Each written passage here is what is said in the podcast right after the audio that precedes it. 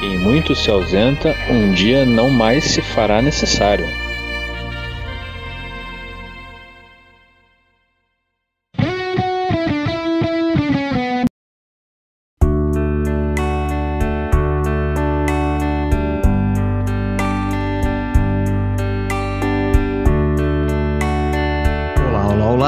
Com a bênção do nosso patrono Texugo do Mel, começa agora a hora do Texugo, a hora mais triste da sua semana, mais abandonada da sua semana, com episódios inéditos às quartas-feiras, a qualquer momento, no horadotexugo.com ou no seu agregador de podcast favorito, Spotify, iTunes, Deezer, Podcast Addict, Overcast e mais uma caralhada. Eu sou o Shide, ó, CEO, e serei o seu host em mais essa jornada. E hoje a situação é a seguinte: estamos em pleno feriado de 7 de setembro. Eu fui abandonado pelos meus colegas de bancada mais uma vez. Eles deram o show de comprometimento que, que lhes é afeito e desapareceram da face da terra.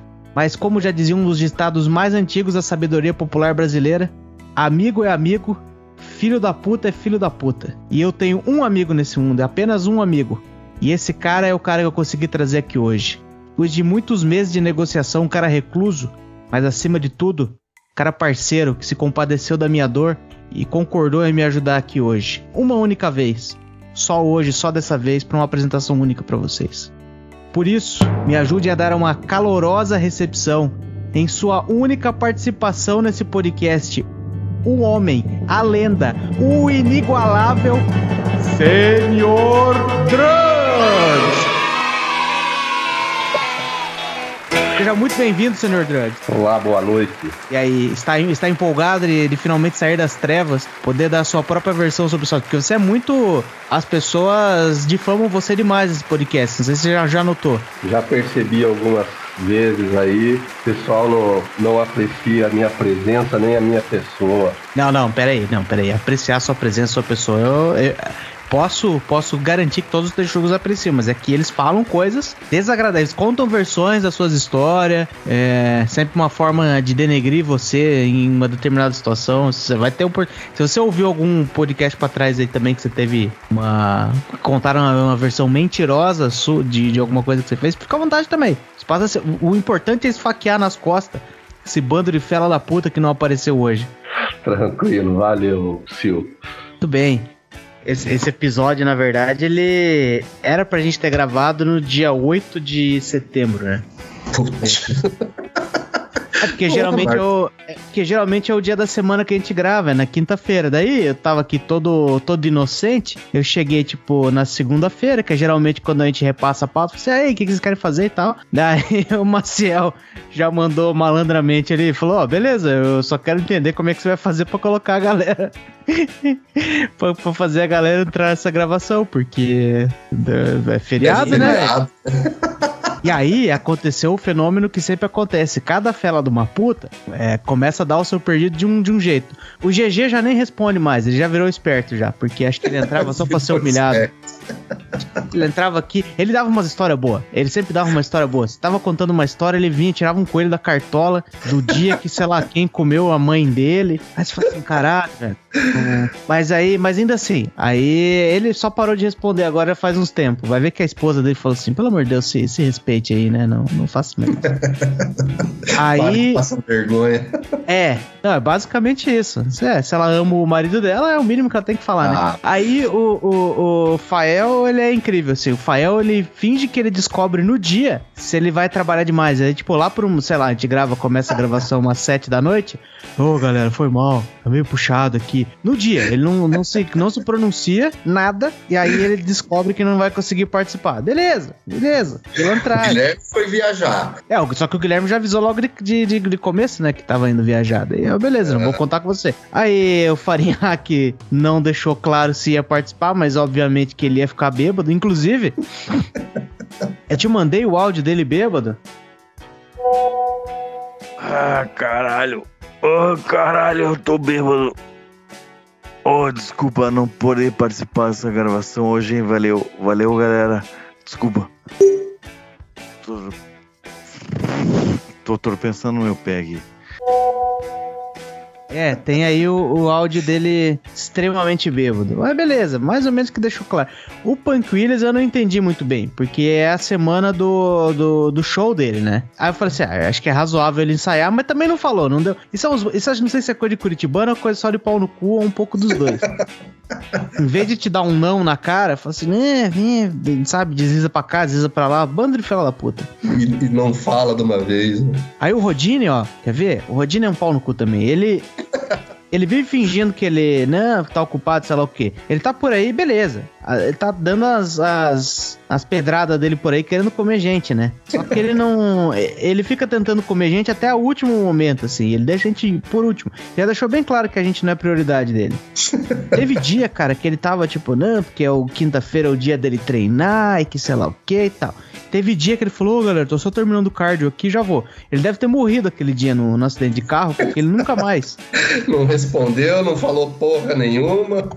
Aí você vai no Twitter, tem Twitter? Não. É, você é sortudo. Será que se eu te mandar o link do Twitter dele, você consegue abrir sem ter uma conta? Deixa eu ver. Então, cara, é, ó, Twitter, Instagram, dificilmente eu tô conseguindo. A maioria tá pedindo pra eu logar. Daí eu não tenho conta, eu não consigo ver. E Twitter é mais ou menos a mesma coisa. Tem coisa que eu consigo ver o vídeo, a foto, e tem coisa que não. Então não sei se é alguma configuração que a pessoa faz, sabe? Ah, só, só as pessoas é, que o cadastro podem ver e tal, algo assim. Gerente de opinião, pitaqueiro nato, perseguidor de chacais e má companhia. É, ele, porque ele fica ali no Twitter, ele só fica tweetando coisa. Primeiro que é as gírias homossexuais da, época, da, da vez, né? Porque na internet. Não tô falando disso de, de homofobia, não. Na internet ah, hoje ó. em dia você se dá bem fazendo. É, usa, utilizando gírias e jargões homossexuais. E ele fica fazendo, né? Quer ver, ó? ó? Mas eu não consigo descer muito, não. Daí ele já pede pra eu. pra eu logar daí. Puta que sacanagem. Que, por exemplo, ó. ó aqui, ele. Um, um tweet dele. A, ao invés de mandar arrumar o celular novo, mandei consertar meu Xiaomi. Nunca fui triste, que é um jargão homossexual. Como assim nunca foi triste? É um jargão? É, porque essas piadas de adolescente. Eu não sei se é de adolescente ou se é de homossexual, mas é tudo, tudo na mesma. Quer ver? Um, um tweet dele aqui, ó, um casual, ó. A gente fica mordido, não fica? Como assim? Mordidinho. Pois é, é falta é. uma rola no cu pra deixar de ser viado, né? É, você, você veio conversar comigo aí que certo dia você descobriu que estava sendo homenageado, honrado aqui nesse podcast com a alcunha de Senhor Drugs. Como é que foi esse momento para você? Desculpe. Então, cara, isso daí tava eu lá ouvindo um episódio, dando as minhas risadas, né? Vendo o ridículo que essa galera passa. Fiquei puto quando vi, fiquei puto. Porque nunca, nunca na história desse país eu usei drogas, nem listas, nem visto. Nunca bebi álcool, por exemplo. Sempre fui um irmão da igreja Peixugo de Deus e não aprovo o uso da mentira contra soldados de Deus como eu. Como se diz no meu Rio de Janeiro, eu vou passar o ferro no filho da puta que inventou isso. Mas então você acha que Sr. Drugs não é exatamente um, um nome apropriado para você? Você tem uma, uma ideia melhor de nome para nós aí? Olha, poderia ser um nome inteligente que passasse todo o sentimento da minha voz para as pessoas como vítima de sequestro, robô que? ou edição mal feita. Seriam muito mais respeitosos. Peraí, você já foi vítima de sequestro? Só pra eu entender. Não, é só a voz. Ufa. Vai ficar aquela voz de vítima de sequestro. Ah, sei. Caramba, eu achei que você tinha sido sequestrado. Você é um rapaz Não, difícil de sequestrar, né? É mais fácil eu sequestrar alguém, né? Não, não, você é um, um, homem grande, é difícil de carregar uma pessoa desse tamanho. É, obrigado, viu? Oh, mas o, sabe que meu, meu irmão também, ele é, ele é, gordinho assim que nem eu, né? Ele, ele foi sequestrado uma vez na porta de casa. Você tá brincando? Não é verdade? No, porque a gente mora no bairro alto, né? Um bairro bom pra caralho. Aí, o que acontecia? Acho que era, sei lá, que dia da semana ele e meu pai iam jogar bola. Só que assim, daí eles iam com um carro e minha mãe tinha outro carro, né? Que a, a entrada de casa, assim, é uma tripa só, né? Então, tipo, com o carro parado na frente do outro, não tem como passar. Aí pra minha mãe, geralmente de manhã cedo, ela, tipo, ela gosta que o carro já esteja trocado dela, esteja na frente pra só poder sair pra trabalhar, né? E aí eles chegaram do futebol, sei lá, umas 9 da noite, 10 da noite. E aí meu, meu irmão ficou lá em cima com o carro parado e meu pai correu pra dentro pra poder trocar o carro. Nessa daí pegaram ele lá em cima. Puxa vida. E era. Depois a gente foi entender, tipo, parece que eram uns moleque que tinham arranjado briga, porque eles não eram dali. Eles arranjaram briga por ali e precisavam fugir. Aí pegaram, meteram a arma na cabeça do meu irmão lá, né? Empurra- Empurraram ele pro banco de trás e foram com ele pra estrada, né? Daí meu irmão falou: puta merda, agora fudeu, né? Agora eu morri. Aí os caras ficavam dando coronhada na cabeça dele. Aí abandonaram ele ali na, na, na Vila Zumbi, ali na, na, na estrada, ali em Colombo. Em Colombo. Largaram ele ali e o carro acho que foi. Cara, lá no Menino Deus, que é um bairro lá de, de quatro barras, lá pra frente, quase na saída pra São Mais Paulo. longe ainda. É, é. Aí tinha como, meu irmão, sei lá, acho que demorou uns 30 minutos pra gente, tipo, pra ele dar, dar sinal de vida pra, pra gente, pareceu umas 7 horas, né? Entendi. Foi. Esse dia foi foda. Ele, ele se tornou uma pessoa melhor depois disso ou não serviu de nada? Claro, sim, a pessoa excelente. É, a pessoa que bom, querida. Que bom. É, mas foi foda. Esse dia a gente achou que, que ia pras trevas. Você deu aquela choradinha, caiu aquela lágrima, ou você tava bom.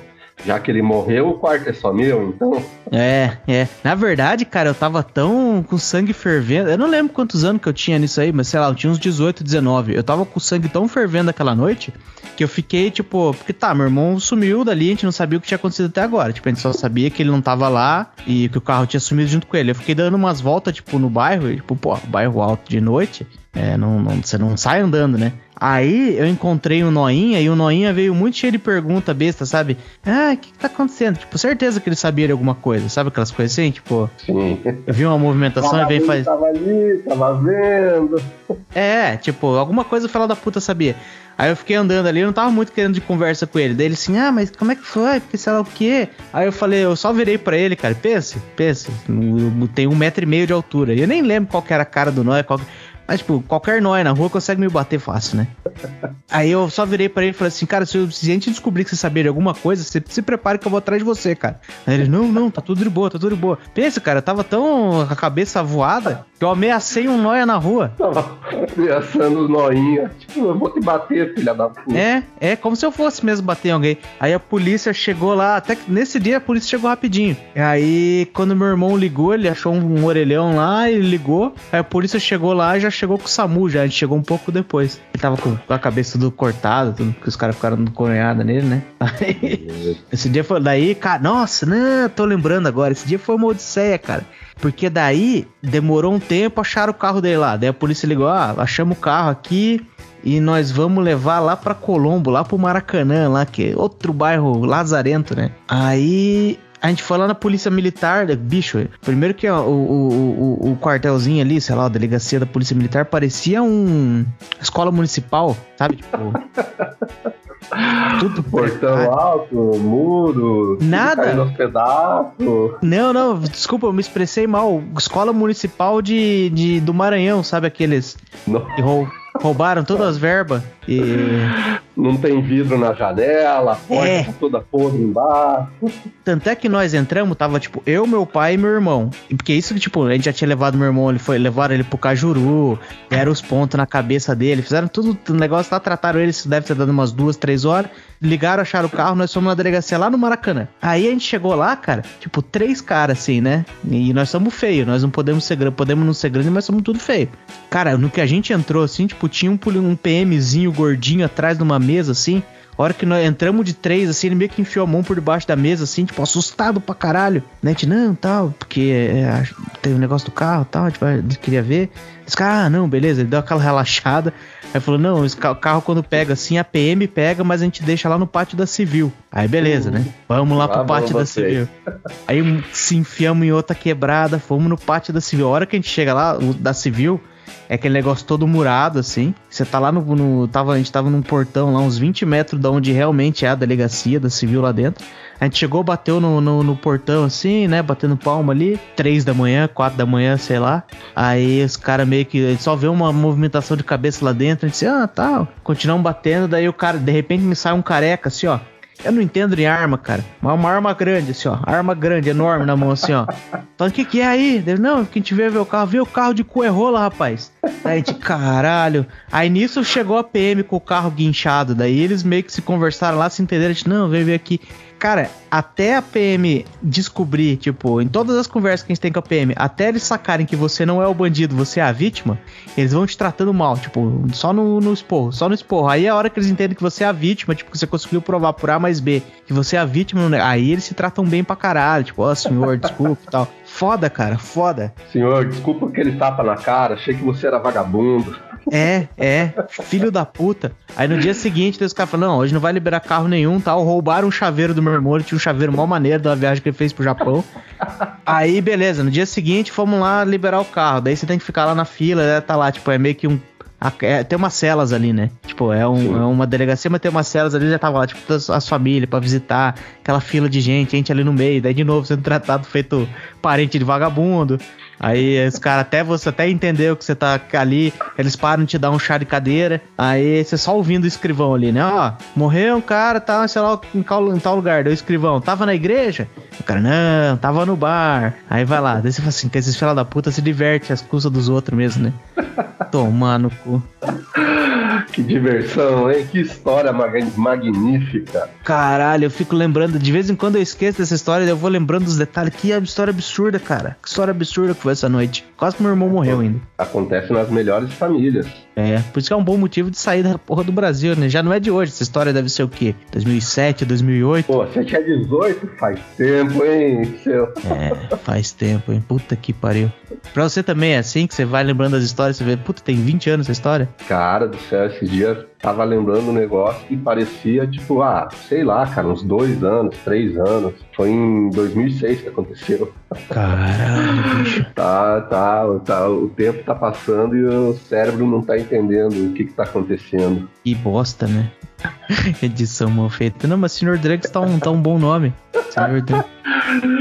Não, não, Sr. Drugs não. Sr. Drugs ele descreve. E, e, melhor, ele protege sua, sua identidade. A gente pode contar todas as atrocidades que talvez tenham acontecido com você, ou não, a gente só tá exagerando e só protege teu nome. É, até o dia que a polícia vir bater aqui na minha porta e perguntar: ah, Sr. Drugs, com licença, a gente tem uma palavrinha pro senhor.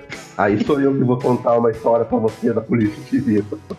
Grande Polícia Civil. Aliás, é o, o meu maior respeito à Polícia Civil e à Polícia Militar, viu? E de quebra aí a PF, PRF, todo mundo aí também, viu? Meu maior respeito. É bom mesmo, vagabundo. Guardinha Municipal também. Acho que uma vez eu vi uma foto do treinamento. Eu nunca eu perdi essa foto, devia ter salvo.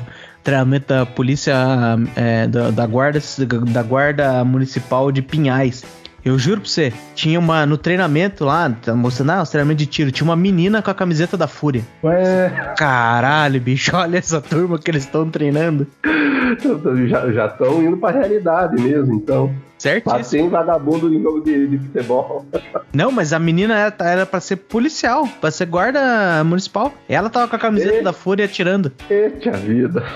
Da época que o Paraná Clube existia, né? É, ela tava batendo ou no Coxa ou no Paraná, então, né? É.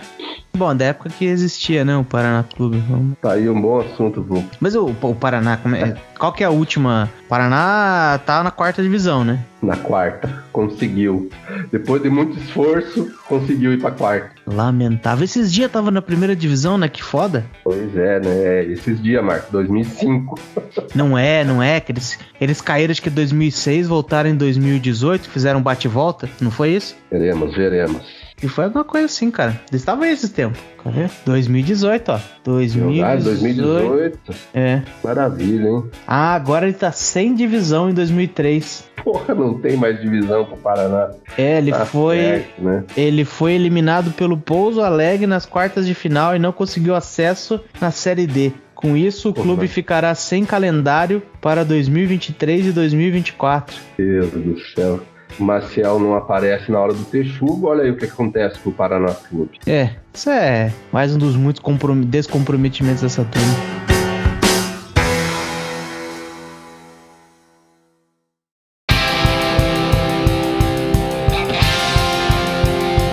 Teve aí mais de uma oportunidade que eu insisti aí para você poder participar do podcast Mas você declina sempre com, com veemência aí. Você diz que você prefere ficar no background. Só deixa eu entender a sua situação.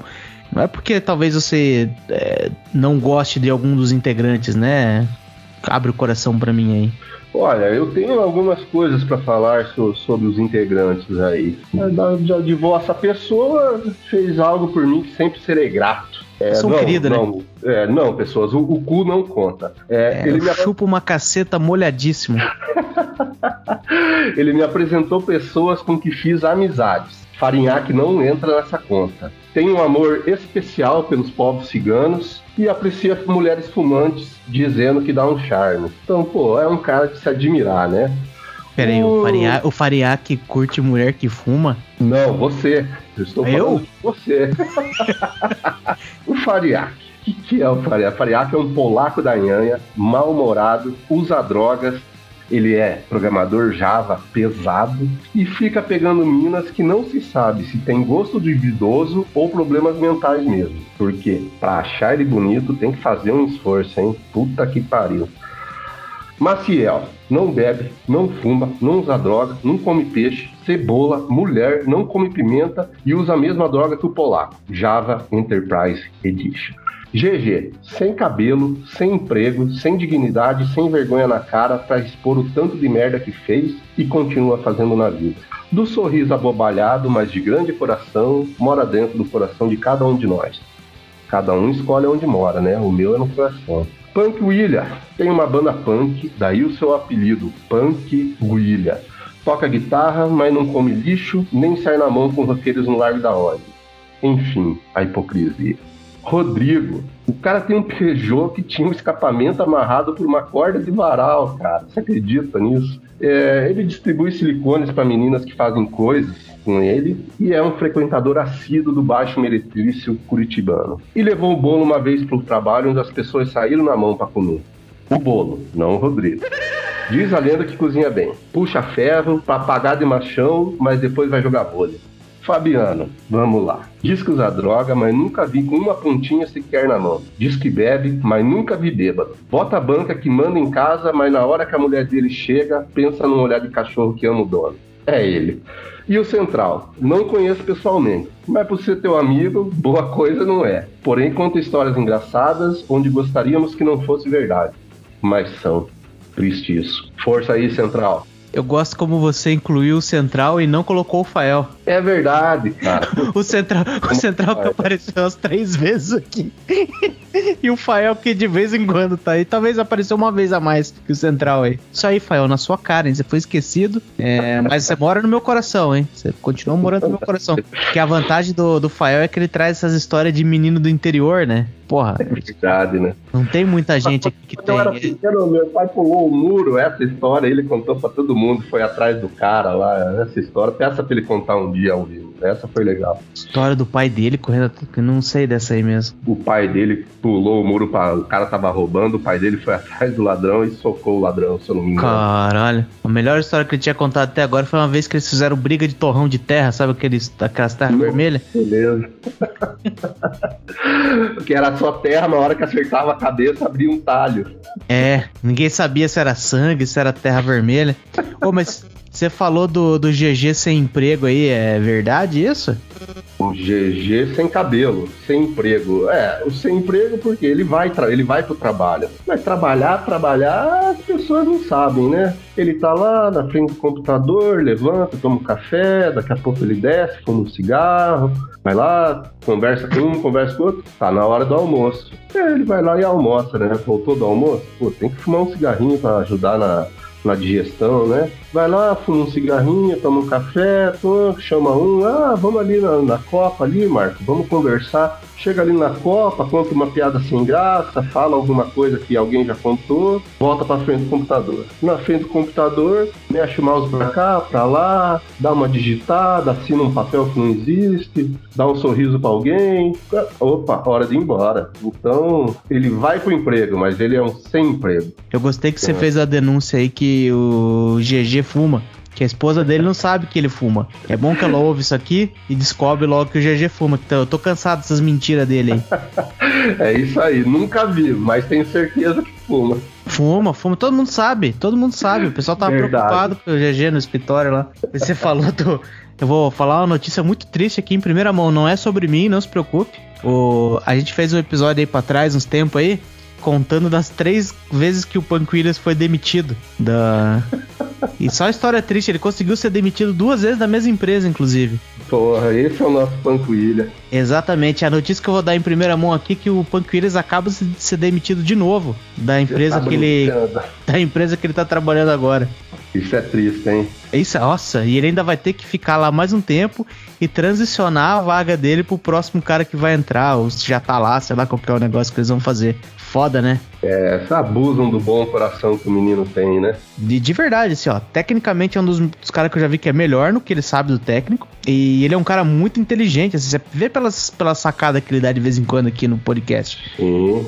Só que ele fica falando daquele jeito dele, assim, meio arrastado, meio devagar, porque ele é tipo super de boaça. Tem uns. Que sabe como é que é os, os tontos do mercado de trabalho, né? Os caras fazem aquela leitura de 5 segundos e ele fala, ah, esse aí é bobo. É, deixa ele pra lá.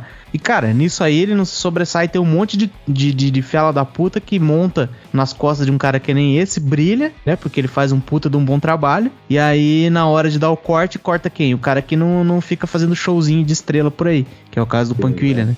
Tenho que concordar com você, porque a qualidade técnica do Punk William é alta. Tá na hora dos texugos se unir, então, ajudar esse filho da puta aí a arrumar alguma coisa, em vez de ficar vagabundeando e comendo toda a comida da dispensa da mãe dele. Exatamente. Fica aí a nossa indignação.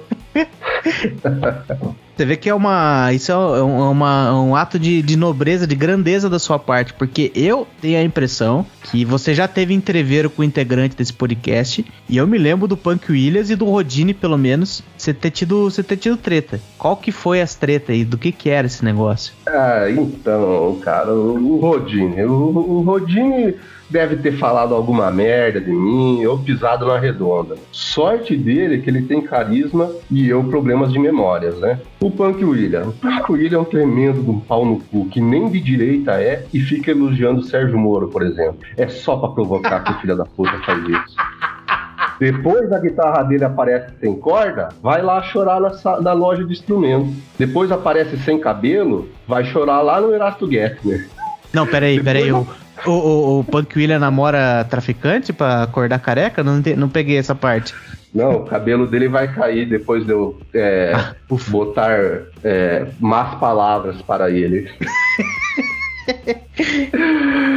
Continuando, depois ele aparece sem pau, vai ficar feliz porque vai ter que dar o cu pra gozar. Mas Punk William mora no meu coração. Não é uma pessoa ruim, é um cara de coração grande e merece tudo de bom nessa vida. É, não, mas você tá, tá fugindo do tema aí porque eu sei. Teve uma vez, ó, que a gente ia no boteco e você tava jurando que se o Punk Williams aparecesse por lá, você ia bater nele. Lembra lá no, no Seu Prudente lá? Ah, foram tantas, foram tantas, seu. Mas o Punk Williams não é. Tem certeza que era o Punk Williams? É mais fácil de ser o Rodine mesmo, hein?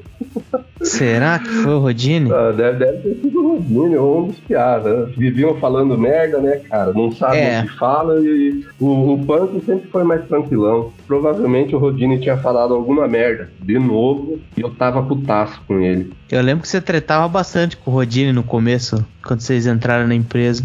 Vocês entraram os dois juntos no, no mesmo time, né? Entramos juntos, eu, ele e o, e o Fabiano. Tinha o The Rock também nesse time aí, né? Tinha o, o, É, o The Rock chamado chegou The Rock. depois. Ele, o The Rock chegou depois aí. Mas a, o, o time original era eu, o Fabiano e o, e o Rodrigo. Ah, um Diga-se de time, né? No- no- nos demos muito bem de começo, até que eu conheci- comecei a conhecer essa rapaziada, né? Pô, a gente tinha um clube bacana ali naquela empresa, hein? Puta que pariu, bons tempos, hein? Ali era maravilhoso, cara. Passamos por momentos inesquecíveis e inenarráveis. Foi. E, e- e pior que a gente para pra pensar, né? Que eu fiquei pensando assim, ah, pô, daí a, gente- a impressão é que a gente trabalhou uns 5 anos junto. Acho que no duro mesmo deu um ano e meio, né? É, dois anos aí no máximo. Pior É? é, que é, mas parece que foi bem mais, é verdade. Pois é, a gente foi, foi bem intenso esse período aí. E a turma que ficou, né? Você veja bem, eu já tá, tinha trabalhado um monte de empresa antes. A turma ali também. A gente até tinha meio que trabalhado no banco junto, né? Você Isso. não, na verdade, não, mas da turma que eu tenho de amigo de, de, de, de trabalho, essa é a turma que mais ficou por enquanto até agora. Aí, ó, só por causa do, do Texugo aqui. De- dessa rapaziada, eu conheço só uma Maciel. O general Maciel era o nosso estagiário na época. Então, fazia No merda? banco, né? Fazia. É, no banco. No Fazia merda? Fazia. Mas fazia merda de qualidade, né? Então a gente Ah. resolveu manter ele até ele, ele virar um fazedor de merda júnior. É um merdeiro de qualidade, sim. Ele é reconhecido por isso, inclusive. É reconhecido por isso. Exatamente. É, então, por isso que, porque eu tenho essa impressão que assim, pô, parece que a gente conhece o, o Sr. Drugs aí faz muito tempo, mas não. É porque vocês tinham umas histórias parecidas do tempo do banco, só que eu não trabalhei com vocês no banco. eu Verdade, peguei bem o finalzinho do banco ali, só tinha o Maciel, tinha o Fábio. Rodine tava lá também, mas eu não conhecia ele de lá. Eu conhecia o Farinhaque do, da empresa de petróleo que a gente trabalhou quando nós dois era estagiário. Faz tempo Mano. isso também, hein? Porra, já faz uns 10 anos, eu acho isso aí. É. Você acha que tem alguém que a gente deveria remover deste programa? Olha, tirando você, acho que todos, né? Porque um é mais vagabundo do que o outro, vivem deixando você na mão, não respeitam ao criador do grupo de texugos, no mínimo um tapa na cara por ano, você tinha que tá- ter o direito de dá-los. Quer continuar? Então vem cá que eu vou te enfiar a mão na cara para você aprender a respeitar o pai. Porra. Mas porra. removido, não. Eu acho que é, é- é demais. Eu sei que eles não vão, mas eles têm amor. Qu- Quando eles não estão perto de você, eles ficam falando com amor no coração. Talvez, talvez. É que eles não vão dar o braço a torcer, né, pro papi. O papi não, né? Só pode falar quando tá longe. É, a gente teve um momento mágico na, na empresa que a gente trabalhou, que era quando a gente entrevistava gente. Você lembra dessa, dessa época áurea? Muitas coisas boas aconteceram ali, hein? Puta, ali aprendi muita coisa, conhecemos muita gente legal. Foi um- uma época de aprendizado muito grande. E é, era engraçado ver os vacilão também que vinham, não sabia a empresa, não sabia o que iam fazer. Por que, que você veio? Ah, porque minha, minha prima mandou a vaga para mim. Tinha um bando de animal também que não sabia o que era o que estava fazendo lá, mas teve muita gente legal que a gente botou pra dentro também. Não, e se for pensar, tipo, ó, ó a cambada de animal, né? Porque, cara, honestamente, era, era uma molezinha passar numa entrevista com a gente, né? A gente, não, pera aí. Era ou não era? Calma lá. Eu vou, vou me explicar, porque a gente tinha essa filosofia maluca de que quando a gente chegava numa entrevista, a gente não queria fazer pegadinha com, os, com, com o candidato, a gente queria que ele conseguisse responder pra gente conseguir contratar o cara, porque a gente precisava dos caras, a gente tava contratando gente pra caralho. Porque você tem umas, umas entrevistas que você chega e você fala assim, o entrevistador parece que ele fala assim, como é que eu vou fazer pra esse cara não ser contratado? Parece que ele não quer um candidato. Exatamente, é. A gente tentava, pô, vamos, o que, que o cara tem de bom? O que, que a gente é, pode tirar dele de bom para ele passar?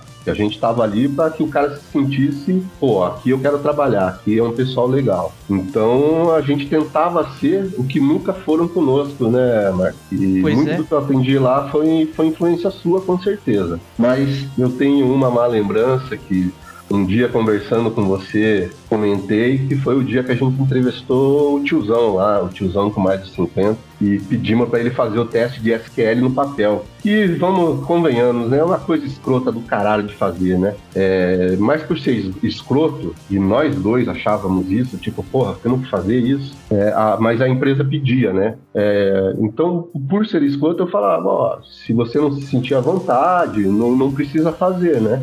Aí o tiozão olha pra mim e fala, não me sinto à vontade. E não fez.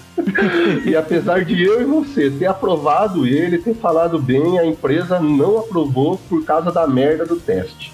Então eu me sinto culpado até hoje por isso. Ele era coroa, mas ia ser um profissional que ia adicionar muito aos times. Contrate os coroas, suas empresas de merda. Foi quase um mulher bonita não paga, mas também não leva, né? Ó, se não se sentir confortável, não faz. Mas também não entra. Exatamente. Não, mas e essa acho que- ainda me machuca ainda, até hoje. Ah, mas não, não, não se martirize por isso. A gente, a gente passou muita gente que talvez em outros padrões não, não merecia. E depois a gente fazia o cara virar um bom funcionário, porque tinha vários limites, várias limitações aí nessa, nessa empresa que era foda de arranjar alguém. Primeiro que é o negócio do inglês, né? Verdade. E, porra, dificuldade que é arranjar um profissional, hein? Que fala inglês essa porra des- dessa cidade, Curitiba aí. E olha Ah. que a gente nem pedia muito, né? A gente queria que o cara se comunicasse e pelo menos falasse o presente no presente, quando fosse usar o passado, tentasse usar o passado, explicar a carreira, falar algumas coisas de informática e tá de boa, mas nem isso. Tinha gente que para, parecia que nem, como diz o, o humorista lá, não fez nem Wizard. Pois é, não, exato. Cara, ó, você tem uma ideia, cara? Porque a gente tinha essa filosofia assim, ah, porra, a gente tá trabalhando com um monte de indiano. Os indianos falando um inglês que é difícil de entender, um sotaque pesado, as frases. pesado. As frases mal construídas e a gente lá, tipo, fazendo wizard lá e falando, se eu não falar door corretamente, as pessoas não vão entender o que eu tô falando. E os indianos enfiando o inglês no cu, assim, ó, pá, pá. A gente já trabalhou com tailandês também, outra empresa. Puta que pariu, os caras. Bicho, na hora o negócio é comunicar. E também, se você não tá falando inglês, você não sabe falar inglês. Tipo, põe o cara na empresa, ele pega a fluência e bora. Porque os, os, americanos, eles estavam loucos para comunicar com a gente. Tipo, eles que querem entender. Então eles faziam acontecer. Uma loucura que a galera fica cobrando muito. Gente já, a gente já amaciava nisso aí.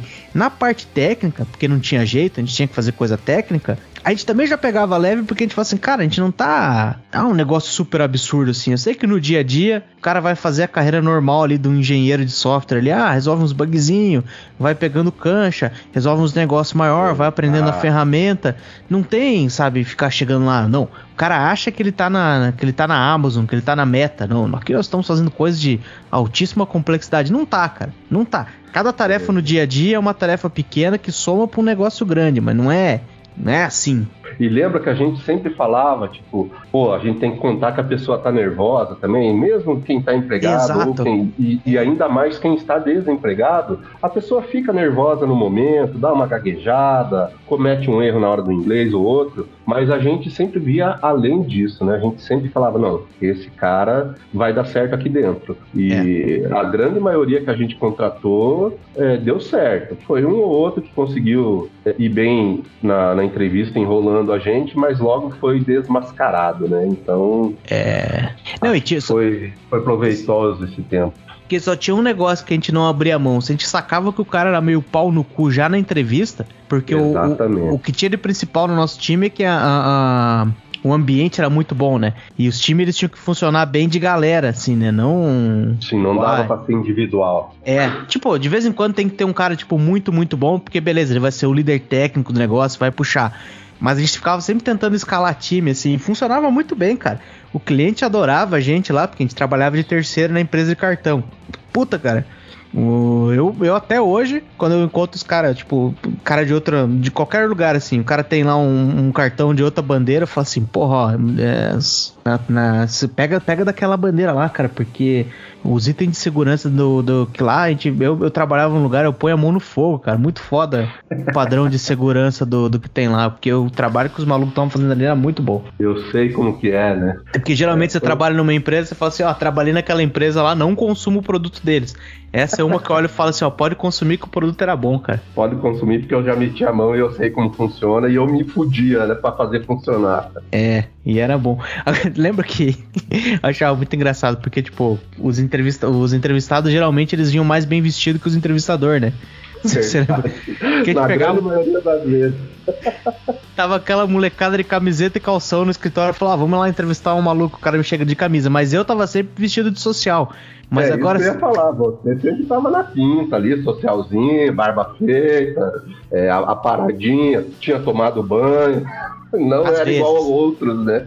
Mas sabe que tem uma história. Não sei se você sabe a história obscura de como que eu comecei a usar essas roupas social no escritório. Não. Não tive o prazer ainda, mas tenho certeza que vou ter agora.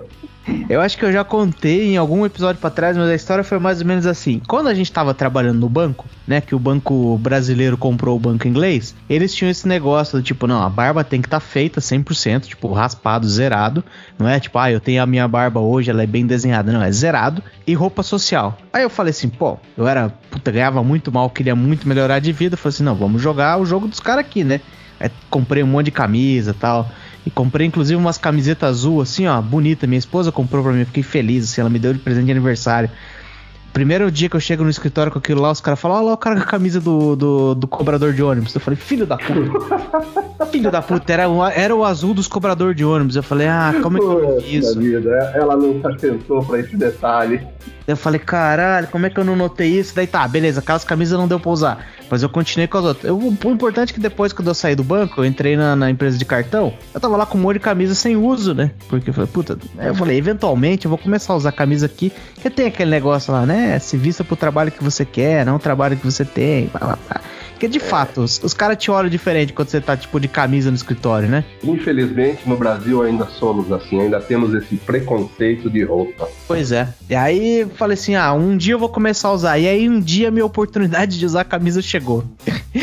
eu lembro que eu tava de. Já tinha tido uma promoção lá, né, na empresa do cartão. E aí todos os líderes ali do setor iam apresentar, tinha aparecido um chefe novo lá. E aí o diretor, eu lembro que nível que o cara tava, e eles falaram assim: não, vamos fazer apresentações. Cada um, cada líder vai apresentar o seu setor, uma apresentação de 10 minutos. Pra falar do que, que você der, pro cara entender os produtos que a gente tem aqui. Daí eu falei, porra, beleza. Montei minha apresentação bonitinha. Aí fui lá, falei assim: não, vou vestir a minha camisa. Pá, fui com a camisa vestida. E aí a sala começou a entrar gente lá, daí a nossa chefe chegou e falou assim, ó, oh, tal, é, tal grupo vai em tal horário, tal grupo vai em tal horário, então tá, tô lá, né? Tô com a minha camisa suando ali, olhando bonitinho, decorando tá minha apresentação. Tô ali, ó, tô no banco ali, só esperando o Neymar se machucar. Aí, tô lá decorando minha, minha, minha, minha apresentação, né? Começa com aquela frase de impacto, chama atenção, explica o negócio rapidinho, pronto, marca o gol e vai embora, né? E aí foi passando tempo, foi passando tempo. Lá no meio da tarde, a nossa chefe chega para mim e fala: Olha, é, a gente achou melhor o outro cara ali, né? Que era o outro líder, líder que trabalhava com a gente. Falou assim: a gente achou melhor passar a sua parte para ele. Aí ele vai fazer a apresentação para você, não precisa ir, tá? Aí eu falei assim: caralho. Puta vida, que. Eu aqui com essa camisa social, continuei vindo todos os outros dias com camisa social só pra poder fingir que eu não tinha vindo vestido especial para aquele dia. Agora ninguém pode saber que eu vim só pra aquele dia. Pois é, ainda passei vergonha, me preparei pra porra nenhuma essa vergonha, eu passo sozinho. pra você ver, né? A gente era gente boa, mas ainda assim tinha pau no cu lá dentro, né? Porra, que mais tinha, rapaz? É como, como diz aquele ditado, né, Marco? Se filha da puta voasse, não dava pra ver o céu. Puta merda, né, cara? Cada tristeza na vida. É, mas olha que, apesar de a sua presença aqui, que para mim tá extremamente agradável, ainda não me passou o gosto amargo na boca, não, viu?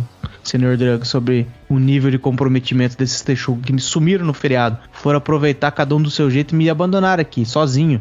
É triste. É, é, o que, que, a gente é, pode é. dizer do comprometimento desses bandos de filha da puta? É aquilo, né, Marco? Bêbado, drogado, tomador de remédio tarja preta, crente, direitista, esquerdista todos sentados para debater, entre aspas, quíntuplas, esse debater. É óbvio que mais hora menos hora esse bando de pau no cu ia dar para trás. Aí você tem que me convidar para tapar o buraco desses pastel de catarro do caralho. Mas o buraco deles é intapável, na verdade.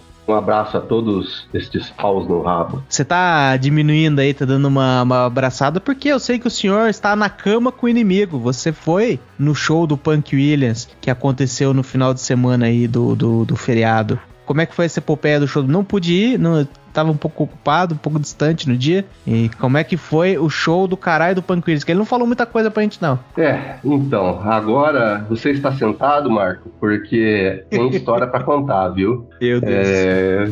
Atenção!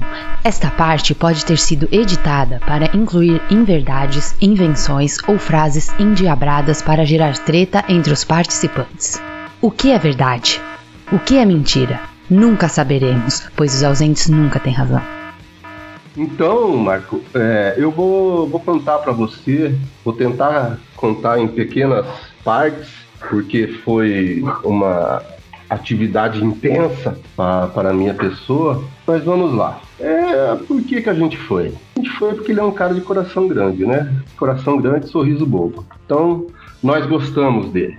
Show de punk rock, né? Você já viu, né, Marco? É, levei um canivete, é, fui sem o meu relógio. Pois é, né? Show de punk rock, né, cara? Você tem que ir com, com as coisas básicas, né? Então levei o canivetinho ali, é, sabia que não ia ter ninguém dando geral, um bar de punk rock. O cara pergunta se você tá armado. Não, não tô, senhor. Ó, então pega essa colher aqui para se defender, né? Te dão qualquer coisa só para você não entrar sem nada. Então não fui com o meu relógio, é, vai que eu perco ele na hora do fogo ali, né? O fogo é o momento mais interessante de um show de, de punk rock. E levei dinheiro vivo, né? Passei na porra do banco e tirei dinheiro vivo, porque onde já se viu bar de punk rock aceitar cartão? Isso não existe, né? Pois bem, é, peguei o pilantra do, do, do seu irmão, Farinhaque, que após passar o endereço errado, já chega reclamando teve que andar uma quadra. Ok, pau no cu entra no carro, vou cumprimentar ele com um soquinho, afinal, estamos em pandemia ainda, né? E a Monkeypox também está por aí. E de novo eu ouço a, a, a reclamação. Me cumprimente direito, aperta a mão como homem, caralho. Eu nasci, um filho da puta desse, tava batendo punheta, tava bolinando a cadelinha vira-lata que ele tem em casa. Vá tomar no cu, farinhaque. Mando ele tomar no cu. Ele manda eu tomar no cu também. Rimos muito. Peço para ele descer e ir a pé. Deixo ele perto da Praça dos Travecos. Não vi medo em seus olhos. Ele parecia já conhecer o pedaço. Dou uma volta na quadra, afinal só queria dar um susto, pois tenho estima ainda, sabe-se lá por quê, com esse merda. Dou a volta na quadra e lá está ele, fumando um cigarro, veja. Farinhaque estava fumando um cigarro com uma loira de dois metros de altura. Os dois riem e parecem se divertir e se conhecerem. Vou indo com o carro devagar. Quando ele vê meu carro chegando, vai saindo andando como se não tivesse visto. Deu aquele desbaratino, ah, desceu correndinho ali, deu aquela corridinha de cinco passos. Eu vou indo devagar, faço de conta que não vi e que não sei que ele me viu. Então, vou chegando perto, encosto o carro, baixo o vidro e fala: Vamos aí, ô filha da puta. Ele pega e me diz: Porra, quase que eu saio na mão com esse traveco por tua causa. Eu só olho para ele e pensei. Olha o retrovisor e o Lourão está dando tchau, enxugando as lágrimas. Valeu a pena dar o um susto no farinhate. Mas enfim. Ah, Fomos lá. É, conversamos merda da vida, merda da família e merda que já fizemos. Ou seja, a viagem foi longa. Não sei se vocês sabem, mas Campo Largo fica na casa do caralho. Mas estamos focados em ajudar o nosso Punk Williams. Vamos lá. Chegamos no local indicado pelo Google Maps. Mano, um lugar todo arrumado, com cara de moderninho. Pensei, será que é aqui essa merda? No mesmo momento, é, vejo alguns adolescentes maconheiros se maconhando na esquina. Na hora que eu vejo aquilo, pensei, pode ser que seja aqui. Vamos para a entrada. Vamos lá. Caminhamos, chegamos ali, olhamos, segurança na dois seguranças na porta conversando, vamos ali, perguntamos. É, aí que, que vai ter o show hoje? O cara olhou para mim e falou: É aqui. Só que a gente nem sabe quais são as bandas. Beleza, hein? Tá certo, tio. Obrigado pela informação. Pagamos e entramos. Bom, a hora que você. A primeira visão que a gente teve foi uns piazote com menos de 16 anos e roupa larga, em uma mesa grande, umas três, quatro mesas juntos. Meninas com 15 anos ou menos, vestido como mulheres piriguetes e maquiagem nessa mesma mesa da, dos piados. A única mesa que estava disponível naquele momento era essa, tá perto dessa galera. Mas só tem essa, é ali que a gente senta mesmo. Foda-se. Sentamos, começamos a observar o lugar. Hum, crianças, tinha casal comendo pizza, climinha de romance, garrafa de vinho na mesa. É, tava um, um negócio, o que, que é isso daqui, né, cara? Mas aquilo não era um bar, certeza que não era um bar. Começamos a olhar, olhar, olhar nas mesas, como que tava, garçom, o que, que tá servindo. Era uma pizzaria no lugar. Era um, um absurdo.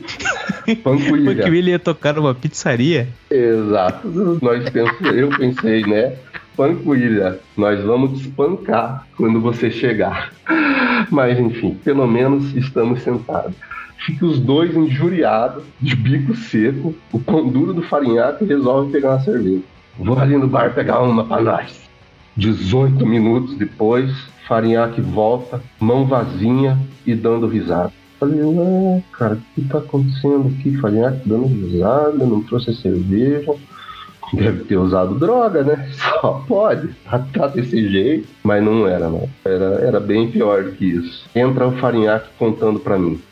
Ô, mano, perguntei pros caras qual cerveja eles tinham. O piado bar não soube dizer e disse que, iria, que ia ver. Ah, eu vou lá ver e já volto. Foi lá para trás, ficou um tempo, deve ter perguntado para alguém, volta e fala. Temos a cerveja X, Y e Z. É, só fazer um adendo aqui que eu não falei propaganda para essa indústria do demônio do álcool, então as cervejas são X, Y, Y. Aí o Farinhaque, mais uma vez, fazendo pergunta difícil pro cara, pro, pro Piazote do bar, pergunta: e quanto custa cada uma? Mais uma vez, o cara olha pro, pro, pro puta, cara, não sei. Vou ali atrás e já volto. Lá vai o Piá lá pra trás e pergunta o preço. Piá volta, fala o preço.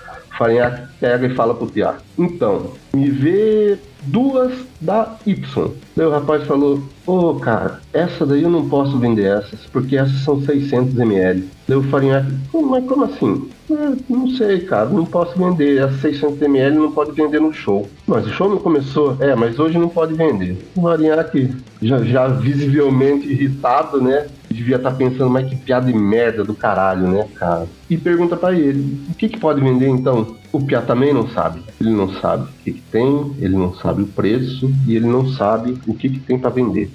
Então fica aquela situação, Farinhaque olhando para a cara dele, ele olhando para a cara do Farinhaque por cinco minutos.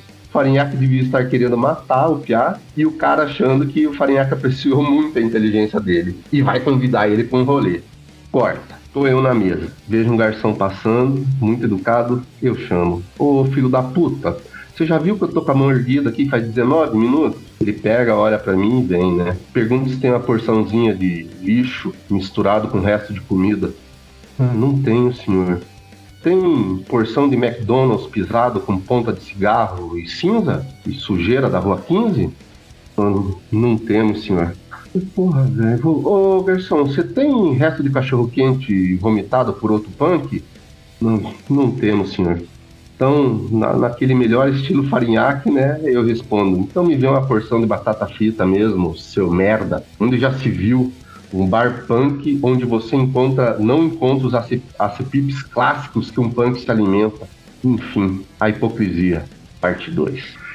Enfim, Marco, o som tava alto, a voz era impossível de ouvir, as letras você tinha que adivinhar o que os caras estavam cantando. Um bando de playboy cantando música de revolução num lugar com Heineken long neck a 12 contos. Crianças que deveriam estar em casa dormindo estão na parte de fumantes se maconhando com o cigarro vil da indústria cigarrenta. Uma criança de uns 4, 5 anos no máximo correndo no meio de todo esse povo, enquanto os pais estavam se embebedando com o famoso suco adulto da confusão. Quase que eu ligo pro 190. Foi divertido, porque a gente viu o punk tocando, por sinal, ensaiou direitinho e tocou muito bem. Deu aquelas desafinadinhas que acontecem, mas o rapaz tocou a maioria das músicas, foi show de ver, tá de parabéns mesmo, isso não estou de sacanagem. Tomamos cerveja, acabamos tomando. Eu tomei cerveja sem álcool, devo lembrar aqui que eu não uso drogas nem listas, nem listas. E demos risada vendo as merdas que as pessoas num ambiente desse, um ambiente extremamente propício para fazer, é, estavam fazendo sem vergonha nenhuma, né? Então, sem mais para o momento, cumpra-se. É, acho que aí a gente, a gente encerra esta, esta memorável participação do Senhor Drows, lembrando que é a única ah, ele já prometeu que ele nunca mais vai querer participar. É, não que a gente vai tentar convencer ele outras vezes aí, né? Vamos ver. Mas diz ele que é a nunca, única. É nunca é uma palavra muito forte, mas é que é difícil mesmo. Mais uma vez, muito obrigado aí por cobrir essa, por esse bando de fera de uma puta. Não vai me deixar descoberto. Isso aqui, pelo jeito, vai pro ar no feriado do dia 12. Aí vai servir bem, porque no feriado do dia 12 provavelmente eles vão fazer o mesmo golpe de novo, né? De não não aparecer me deixar. Mas aí eu vou, vou bolar outro esquema, fica tranquilo. Mas vai servir para aquele ouvinte que vai estar tá em casa abandonado, ele mesmo. Assim como eu já tive abandonado várias vezes. Eu podia contar aqui a história do dia quando meu aniversário de 15 anos, os meus pais olharam e falaram: Ah, você tá de boa, né? Aí eles foram pra praia e me deixaram em casa. Isso me lembra muito essa, essa data. o sentimento de ser abandonado num dia que tá todo mundo se divertindo. É, todo mundo saiu pra se divertir, mas eu posso ficar aqui, né? Abandonado em casa. E não era nada engraçado como na, na, naquele filme que sempre passa no Natal, né? É, não teve não grandes é. aventuras fazendo estrepulias pela casa, isso não aconteceu. Fica aí, né, é, a nossa solidariedade esse ao, ao ouvinte que tava melancólico aí, ouviu esse episódio aqui no feriado, porque foi abandonado também. Esse episódio é uma carta de amor aberta a você, meu ouvinte. Aquele solitário que poderia estar sentado com qualquer um de nós. É. Espero que você tenha batido uma punheta enquanto ouvia nossas vozes aqui. Mande foto. Eu agradeço ao convite a, a, uma hora tão inteligente, desagradável como essa, porque não é porque é desagradável que não é inteligente. E se precisar de mim, conte comigo como você conta com esse pessoalzinho que te deixou na mão. Ou seja, não conte comigo.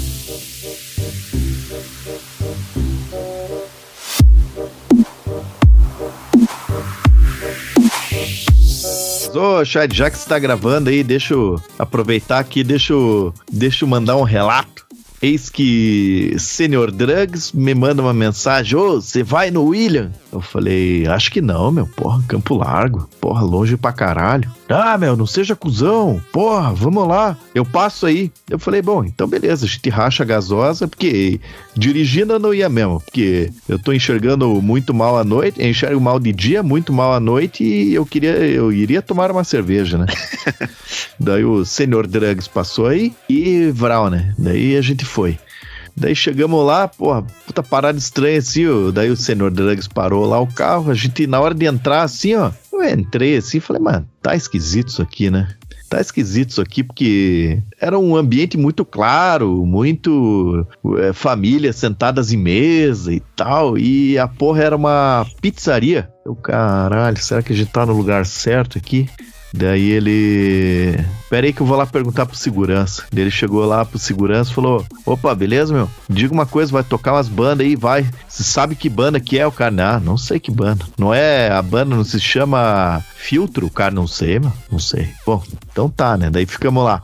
E a gente daí, bom, a gente pegou uma mesinha ali e ficou esperando lá, né? E nada, não tinha ninguém lá. Eu, a única hora que eu comecei a desconfiar que a gente tava no lugar certo, assim, ó, que eu comecei a ver uns velhos de pé e com cara de que tocam em bandas. que a galera que toca em banda, eles têm um tipo deles, né? Daí eu, ah, então beleza, se pá que é aí, né? E daí eu vi lá pelas tantas, eu vi um cara com a camiseta do da primeira banda lá, que eu esqueci o nome. É o. Riste. O Riste. Daí, ó, então beleza, então é aqui mesmo. Mas nada do nada do Punk William lá ainda, né? Nada. É aqui mesmo, décima meia calabresa, meia quatro queijos, né? É, quase isso. Podia ter aproveitado. Daí. E daí, daí eu fui lá e fui pegar uma cerveja lá, né? Eu cheguei lá pro cara, ô, que cerveja que você tem aí? O cara, ah, ah, isso aqui, me mostrou o cardápio, né? Daí eu, tá aí, que cerveja que você tem de 600 aí? Daí o cara, puta, não sei, peraí que eu vou ver. Daí voltou a, uma mulher lá, assim, a mulher falou, não, não, a gente não vai vender 600, é só long neck aqui. A gente não tá mais vendendo 600. Deu, tá, e quanto? Daí, beleza, a menina saiu fora, foi, sei lá, pegar uma pizza, fazer um qualquer coisa lá. Daí eu, pra mulher, pro cara assim, quanto que tá a long neck? O cara, pá, pô, pera aí que eu não sei. Deu, porra, mas pera aí, a segunda que o cara não sabe é complicado. Daí, beleza. Daí eu descobri que era a long neck 10 mango ou 6 por 6 por 50. Eu, bom, então vou pegar 6 por 50, né? Daí quando eu cheguei lá, daí tava o Senior Drug sentadão lá numa mesa, daí a gente sentou lá. E na mesa do nosso lado era uma molecada, meu, uma piazada, assim, ó, tipo de, sei lá, meu, 15 anos, 14 anos, 16 anos, era tipo tudo nessa idade. Bonito. E a piaz... Não. Não, essa piazada nessa época aí, pô, o cara tava com uma camiseta do Brasil na, na... Quem é que vai pra balada? Querendo ou não, era uma balada. Daí o Senior Drugs falou: não, não, esses caras aí estavam na pizzaria, eles já vão embora. E nisso começou a aglomerar aquela mesa ali. E se manja que Piazada não sabe se comportar, né? Eles, Piazada se comporta igual bicho, porque ah, a gente já foi assim e ele, agora eles são assim. E eles estavam se comportando igual bicho, levantava de uma cadeira, ia pra outra e falava com não sei quem, levantava e de repente o Senior Drugs olhou pra Piazada assim, e falou: Ô, oh, na boa, na boa, vocês estão, estão atrapalhando aqui. Vocês estão atrapalhando aqui. Daí beleza, né? Daí beleza. Tem algumas Daí- laranjas podres aqui estragando o ambiente, por gentileza. Daí- não, Daí lá pelas tantas, uma dessas piazadas, e catou uma cadeira e veio sentar ali do nosso lado. Tipo, não, não junto com a gente, mas pro nosso lado, que tava pro nosso lado na mesa ali, o, o senhor Drag assim, ei, ei, não vai sentar aqui não, não vai sentar aqui não, vá pra lá com essa É cadeira. verdade, eu tava nessa. Vá pra lá com essa cadeira. Vai falar que isso dele. Vá pra lá com essa cadeira. Ai. É, Ele não levou o canivete, não, né? Acho que Não, não, ou não se sei, levou, não, não utilizou. Graças a Aí, vai pra lá com essa cadeira. E daí, daí beleza, daí já tinha chegado o Punk Willie, então, então é legal, né? Daí a gente sentado ali, eu sei que o Senior Drugs tretou mais uma hora com essa pesada aí. Quando os caras, eles começaram a vir com a mesa pra cima da gente, o Senior Drugs. Ei, ei, ei, ei! Mas o cara tava lá brigando com a piazada. Meu Deus. Mas foi legal. Fala solta aí, é, Sr. Drugs. Senior Drugs. Pois é, igual aqueles velhos que caem a bola no quintal, né? Não vou devolver, não vou devolver. Aí eu me lembrei de uma história, é uma história que não é nada engraçada, viu, galera? Não quero ver ninguém rindo do desfecho dessa história. Eu não lembro se o Farinhaque, não sei se chega, não sei se você se lembra que tinha um cara no Cefete, que ele ficou lá muitos anos, assim, e ele era um, um cara que tava, ele era, tipo, extremamente mal-humorado, e ele era um cara que ele tinha um problema motor, assim, não sei muito bem o que que era que, que ele tinha tido, mas ele tinha um bracinho que ficava recolhido, e quando ele andava, ele. Eu acho que o, ta- o tamanho das duas pernas era, normal, era, era igual. Mas quando ele andava, acho que ele tinha um problema pra mexer a perna, que ele sempre andava, tipo, fazendo um. dando um piquezinho, assim, tipo, era difícil dar um passo e ele. E, não sei se você lembra desse cara. Uma perna esticava, outra encolhia? É, era um negócio. Não, era um negócio assim que ele tinha que esticar muito uma perna e, e arrastar a outra, sabe? Era uma dificuldade que ele tinha. Só que o problema é que, tipo, Ah, eu acho que não. Cabelo preto? Não? Porra, então. Aí então- o cara. É. Mas e, esse cara, tipo, é um, é um daqueles casos que prova que você pode ser um. ter uma deficiência física e ser um tremendo de um pau no cu. Porque ele tava sempre brigando com alguém. Às vezes eu via ele no ônibus, ele tava lá, passava trombando nos outros, falava, dá licença, dá licença que eu tô passando. As coisas assim, né? Aí um dia a gente tava ali, né? A gente tava Pera aí, terminando- pera aí, Ah. não entendi. Ele pediu licença e você acha que ele foi um pau no cu? Não, ele não era pra mim que ele tava pedindo licença. Ele passava trombando nos outros e falando, dá licença, dá licença. Sabe? É tipo, é tipo o caminhoneiro que corta a tua frente e quando você quase encheu o carro embaixo dele, você vê que ele ligou a seta. Tipo esse, mas ele era muito mal educado, ele tava sempre brigando com alguém. Eu já vi ele brigando com o cobrador, já vi ele brigando com gente na calçada porque o cara não saía da frente. Umas paradas assim. E aí, certa feita, tava a gente lá no. A gente tava ali no final do ensino médio, daí, né? A gente tava sempre jogando uma bolinha. E a gente tinha a nossa própria bola lá, a gente tava no meio do, do, do, do pátio, assim, conversando. E, tipo, você tá sempre com a bola meio que no pé, assim, ah, dá uma mexidinha pra cá, pra lá e tal. Mas, tipo, normal, né? Você não tá jogando bola. Aí ele passou assim, ele ficou conversando com o guardinha do- da, da portaria ali. E a gente vendo que ele tava só esbravejando, né? Olhando pra gente esbravejando. Daí eu comecei a prestar atenção, ele tava falando, você é piazado com a bola aí, você é piazado com a bola. Aí ele começou a falar assim: guarda a bola, guarda a bola. Começou a encrespar com, com a bola. Aí nisso a gente ficou assim, tipo, ah, deixa o cara aí, né, coitado. E a gente, pô, tava só no reflexo ali, mexendo a bola pra cá e pra lá. Aí teve uma hora assim que o nosso amigo Eros, abraço pro nosso ouvinte Eros aí, ele tava ali com a bola, a bola deu uma escapada um pouco assim, né? Foi pra, pra fora do controle dele. Aí nisso ali o cara viu a oportunidade e falou assim: vou, serei a lei e a justiça nesse ambiente aqui. Ele foi pegar a bola assim, mas daquele jeito dele que ele não conseguia andar muito rápido, nosso amigo só pegou, conseguiu pôr o pé em cima da bola e dar aquela puxadinha. Mas o cara se estrambacou no chão assim, ó, por cima do. Ele quase rolou, quase deu um rola, né? Não ria. Falei que Para de rir, Farinhaque.